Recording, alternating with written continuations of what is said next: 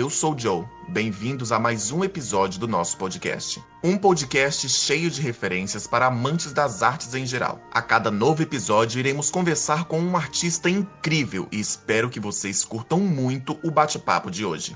Então, puxem a cadeira e.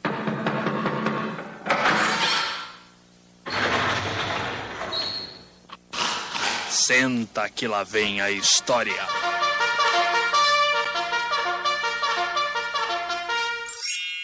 Então vamos receber a nossa convidada especial de hoje.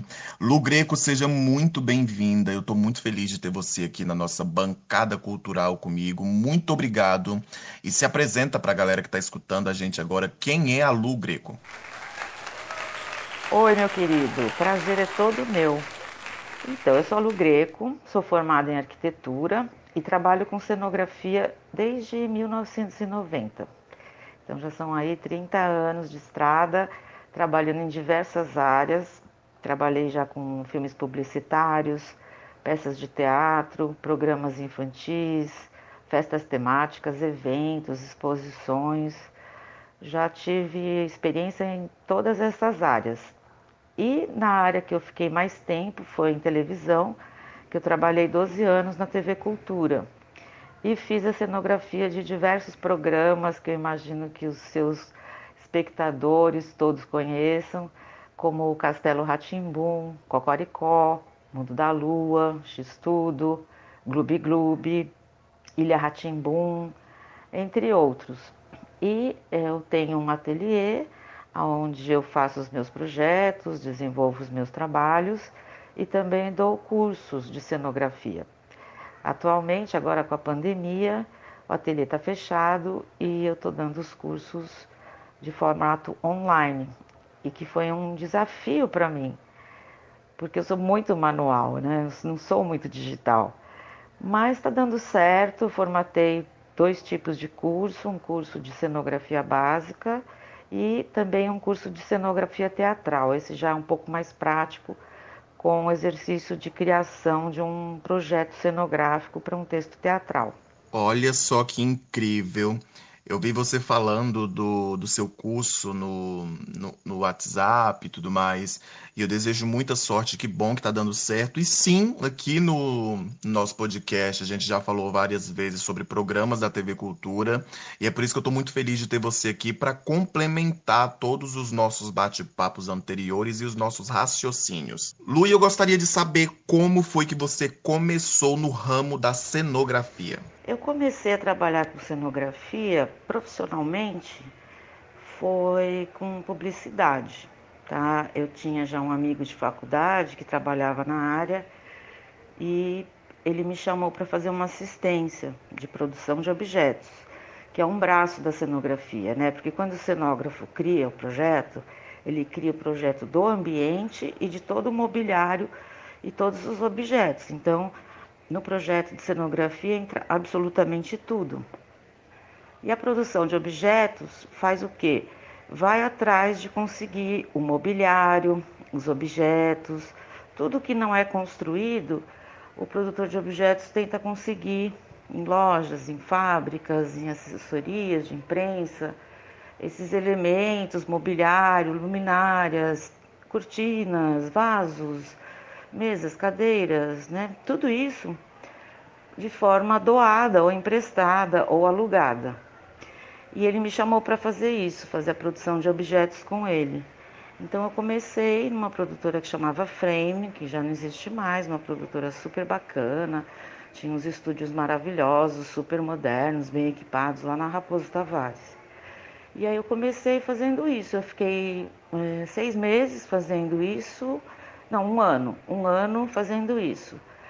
Mas na verdade eu queria fazer cenografia de teatro, porque a minha paixão era teatro, eu fazia teatro como atriz. Né? Mas em teatro na época não consegui nada e eu resolvi fazer essa experiência né, na área de publicidade, aprendi muito, porque eu não sabia nada de estúdio, de iluminação, de enquadramento, não sabia absolutamente nada dessa parte técnica né, do audiovisual. Então foi muito interessante porque eu aprendi muito. Porém, eu não gostava muito assim do estilo de trabalho, porque eram projetos incríveis, super legais, tal, mas a ideologia não não, não combinava muito comigo, né? Que era vender, vender, vender produtos. Por isso que eu me identifiquei com a TV Cultura, porque a ideologia é mais abordada de uma forma mais hum, como diria, assim, uma ideologia mais bacana, né? mais positiva, de educação. Nossa, eu super entendo essa sua questão sobre se identificar com aquilo que a gente está fazendo.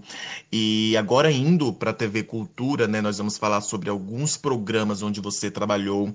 E eu gostaria de te perguntar, Lu, como foi o processo de cenografia do Castelo Ratimbum? E a galera que me acompanha aqui sabe o quanto eu amo esse programa.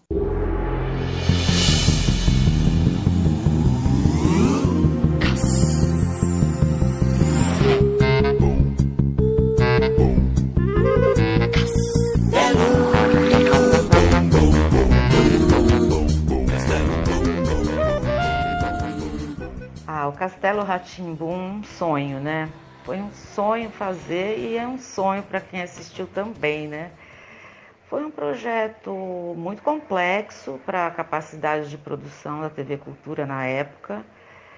Era um projeto muito grande, né, que envolvia muito investimento e um projeto de produção muito robusta, né? A televisão teve que ficar totalmente voltada para a produção desse projeto. Entre pessoas diretamente ligadas e indiretamente, foram 200 pessoas trabalhando na equipe. Então, para a TV Cultura, isso era um esforço né, incrível.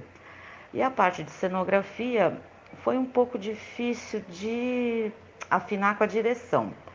Né? A gente criou o castelo assim como ele é conhecido, criou uma proposta né, de cenografia bem requintada, né, com bastante eh, recursos imagéticos. A gente se inspirou no Antoni Gaudí, o arquiteto espanhol da Catalunha, que fez a Sagrada Família e mais uma série de outros projetos, porque o, o Gaudí ele tem um trabalho de arquitetura a Nouveau muito orgânico, muito envolvente e muito sinuoso, muito inspirado na natureza. E a gente gostou desse estilo e usou como inspiração. Né? Eu digo a gente porque não fui só eu, né? fui eu e mais dois cenógrafos e ainda tinha o chefe de departamento da cenografia que também colaborou no projeto. E, mas a direção do programa não gostou muito, achou muito rebuscado, achou muito grande, achou muito rico, achou tudo muito. Porém, ele era um projeto que estava super redondo, né? que cabia no estúdio, cabia dentro da proposta do projeto, cabia na capacidade de produção né? da, no, da nossa equipe, porque não adianta fazer um projeto maravilhoso se você não tem uma equipe técnica que vai dar conta de executar, né? Então a gente tinha essa equipe maravilhosa, né? Então não foi só a parte de criação, né, da nossa equipe de cenografia, de criação, mas também a capacidade né, dos técnicos, como marceneiros, pintores, aderecistas, serralheiros, tapeceiros, todos maravilhosos. E a equipe todinha ficou muito dedicada. Eu digo que foi mais do que dedicação, até foi uma devoção. Né? Nós trabalhávamos assim 24 horas por dia e dava para perceber que todo mundo estava completamente envolvido no projeto. Por isso que ele teve o resultado que teve. Sim, sim, é uma coisa que reflete até hoje na vida de todos os brasileiros que assistem o Castelo. E ainda bem que o projeto redondinho que você falou foi o que perpetuou e ficou até o final. E ainda falando sobre o Castelo, Lu, tem alguma curiosidade da cenografia desse programa? Zé Canino, Pedro Biba.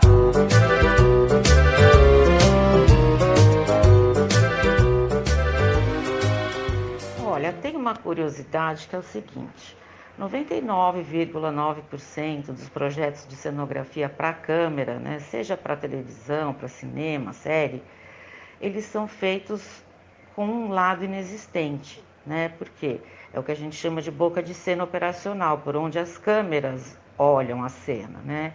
Então, normalmente eles são num formato de U e não tem uma parede para justamente poder captar a imagem da cena.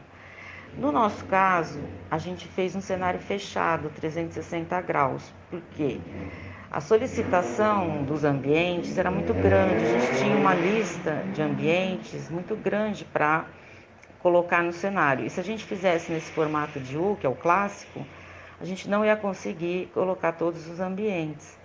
E na forma fechada, 360 graus, sim, a gente conseguia acomodar todos os ambientes.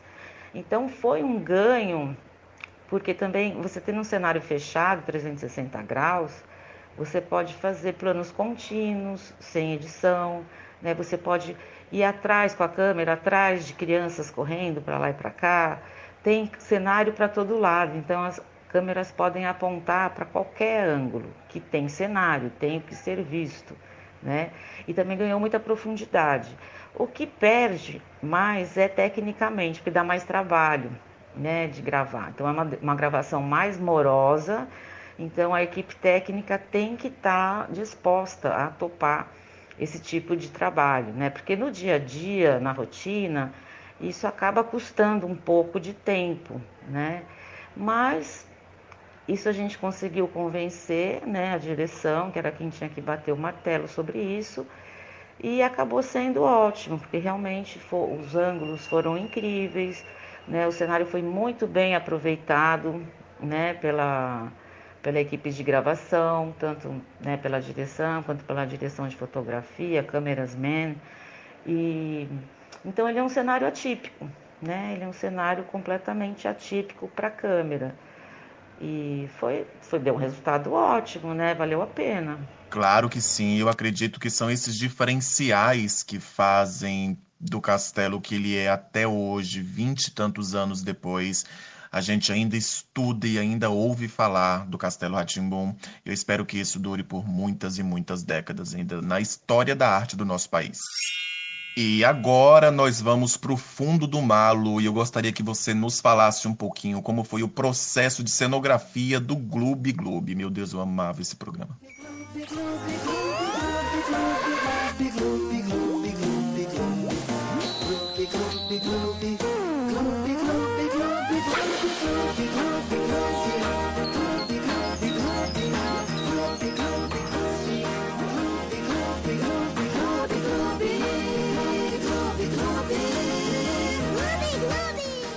Ai, o Clube Clube é uma graça, não é? É demais. Olha, a cenografia é muito simples do Clube Clube, né? Porque eles têm aquelas cabeças, né? Os atores vestem aquelas cabeças que são cabeças de espuma, né, com acabamento de, de látex, borracha líquida e pintura. E eles puxam dois cabinhos é, que eles tensionam, esses cabinhos que estão presos no rabo. Então, quando eles puxam esses cabinhos, o rabo vira, né? Então, se puxasse com a mão esquerda, o rabinho virava para o lado esquerdo. E direito virava para o lado direito. E o corpo deles revestido todos de verde, né? Eles usavam uma malha verde, chroma key, e o fundo verde, né? Então a gente preparava o estúdio, né? Piso e, e painéis verticais, tapadeiras, tudo pintado de verde, eles de verde, então tudo sumia, só ficava aparecendo as cabeças que tinham outras cores que não verde, né? E aí tinha um trabalho de maquiagem também, né, que dava a unidade da maquiagem, a pintura eh, do adereço, né, que era de peixe, e o, a pintura do rosto. E na frente deles a gente colocava um aquário físico, né, com uma bombinha que formava as bolinhas de ar e aquelas areinhas, pedriscos, conchas, aqueles elementozinhos e entrava mais um, uma imagem de fundo, né, no fundo verde, entrava uma imagem eletrônica. Então era uma somatória de coisas físicas com coisas eletrônicas, mas era muito simples para a cenografia. Dava um super resultado, mas o trabalho era muito pouco. Nossa, e para quem estava assistindo o programa do lado de cá como telespectador, parecia que era uma produção gigantesca que dava um trabalho imenso para tudo aquilo acontecer. Mas vamos lá. De castelos ao fundo do mar, agora nós vamos para a fazenda mais animada da TV Cultura. Aqui o último programa para a gente encerrar essa sua passagem pela TV Cultura. E Lu, conta pra gente como foi o processo de cenografia do Cocoricó.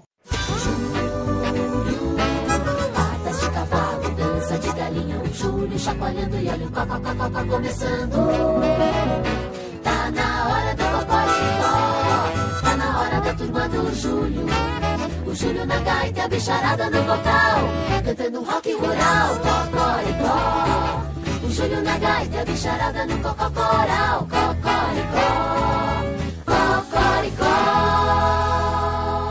O Cocoricó é um programa muito legal, né? Ele teve uma história bem longa, é um dos programas que mais durou na TV Cultura. Ele começou mais tímido, né? era um, um, uma apresentação de desenhos, né? tinha lá uh, um cenário simples, esse não fui eu que fiz, foi o Antônio de Freitas, que era aquela primeira versão que tinha uma linguagem meio de cartoon, né? umas, umas vigas meio inclinadas, distorcidas tal. E os bonecos apresentavam, tinha lá uma historinha, mas tinha desenhos também, né? E depois ele foi evoluindo.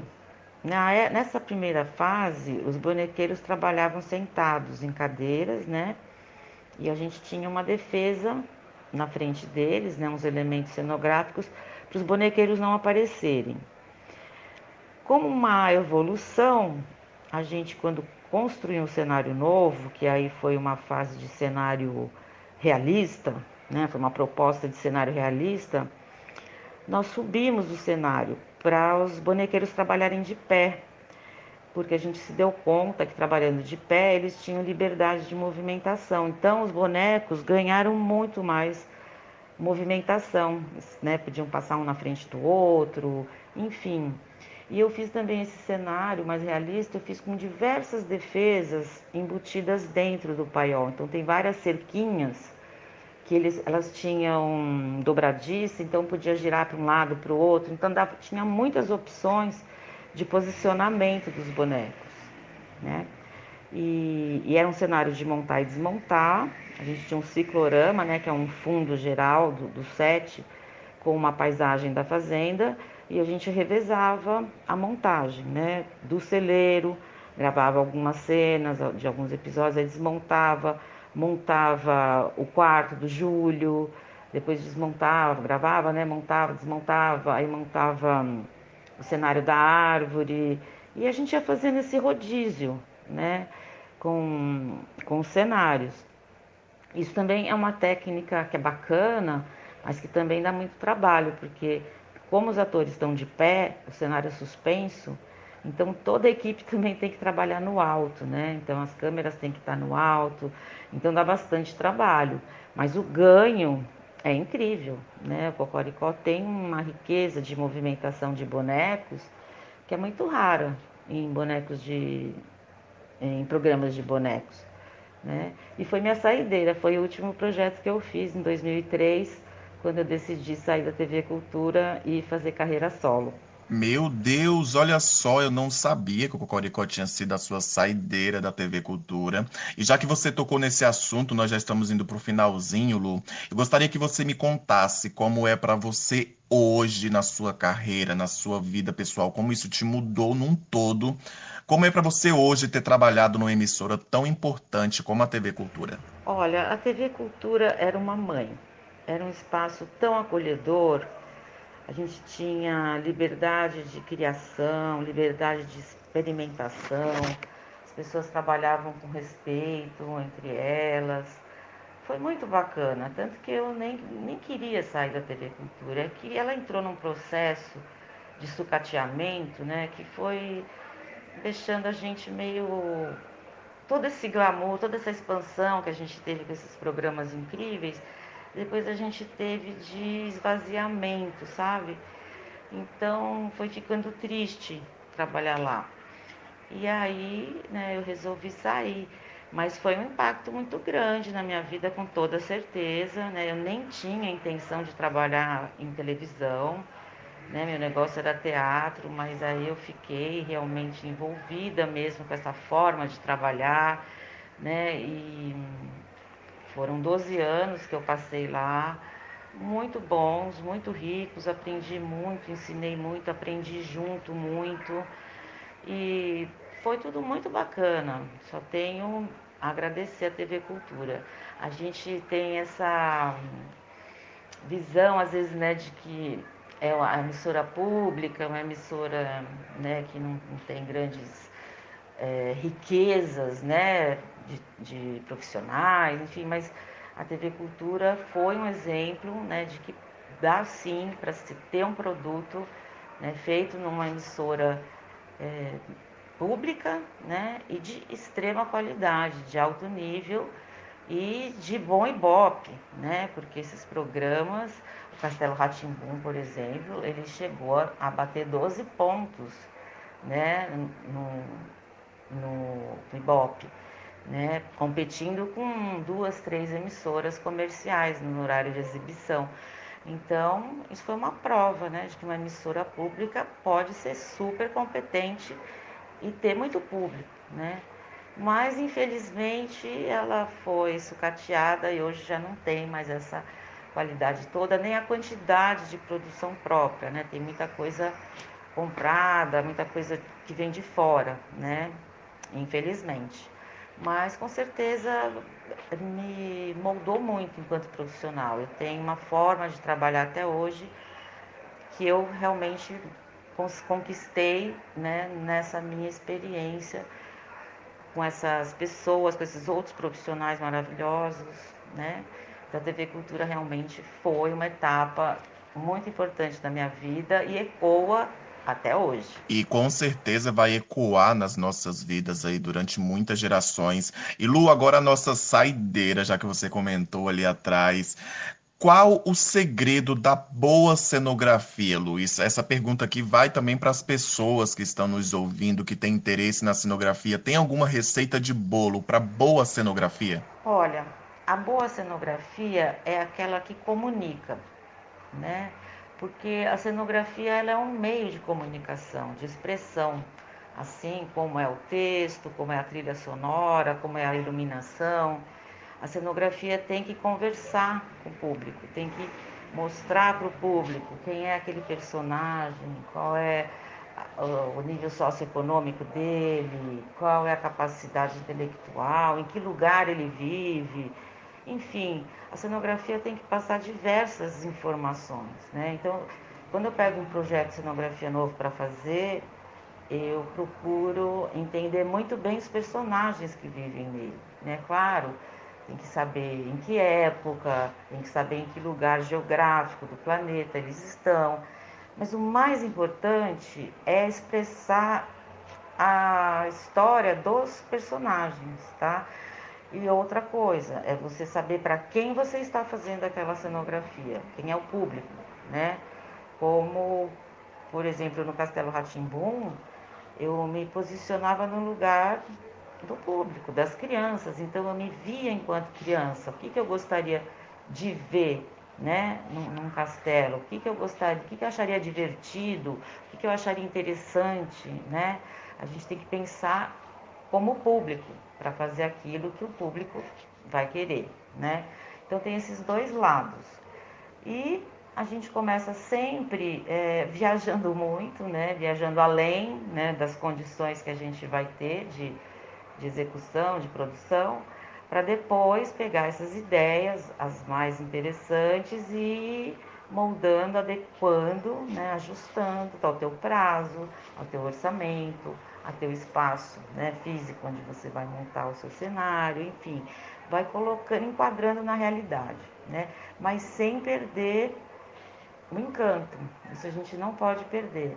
A cenografia tem sempre né, uma coisa além que a gente não sabe explicar, mas que está ali, impressa na identidade do ambiente. Que incrível, Lu, minha querida. Eu quero te agradecer muito. Chegamos ao final aí do nosso bate-papo. Quero te agradecer pelo seu tempo, por essas informações. Muito obrigado mesmo. E eu espero que a gente se esbarre muitas e muitas vezes aí nessa vida através da arte. Eu te desejo muito sucesso e até a próxima, viu? Um abraço bem forte. Eu que agradeço, meu querido. Foi um prazer. Eu espero realmente que a gente se encontre. Eu vou aproveitar para te fazer um convite para você ser meu convidado VIP no meu próximo curso de cenografia, que vai acontecer em março.